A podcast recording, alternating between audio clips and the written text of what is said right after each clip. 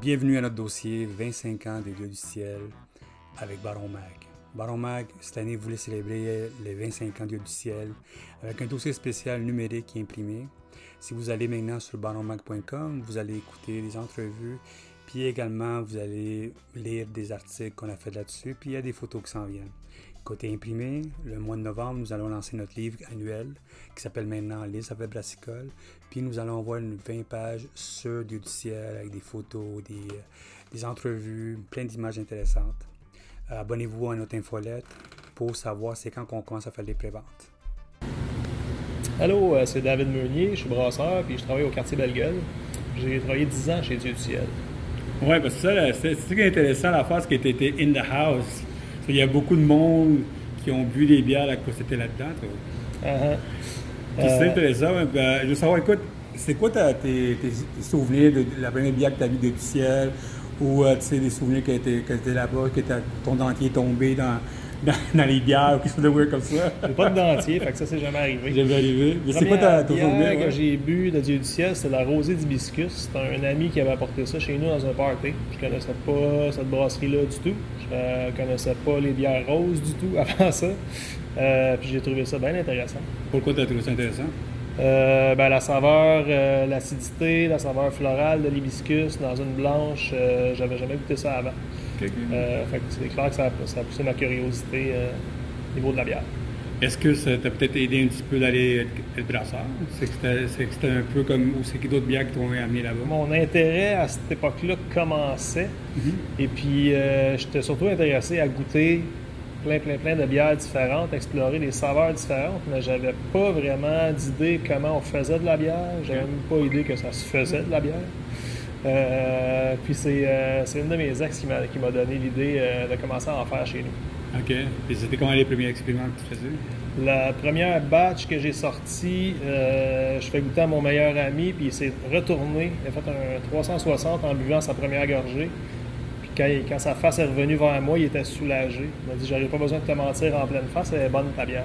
Ah, ok, c'est bon. ça Ça pris combien de temps avant que tu aies ta première job chez Deliciel? Euh, j'ai, euh, moi, je m'étais donné un an de, pour me former en autodidacte, euh, faire de la bière maison, etc.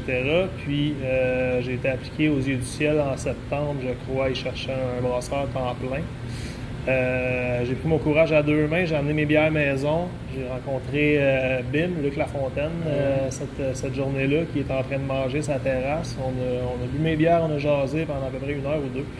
Puis ça a été une bromance, mais j'avais pas l'expérience pour, pour ce poste-là à ce moment-là. Ça a pris un autre presque six mois avant qu'on m'engage comme, comme assistant brasseur. OK, OK.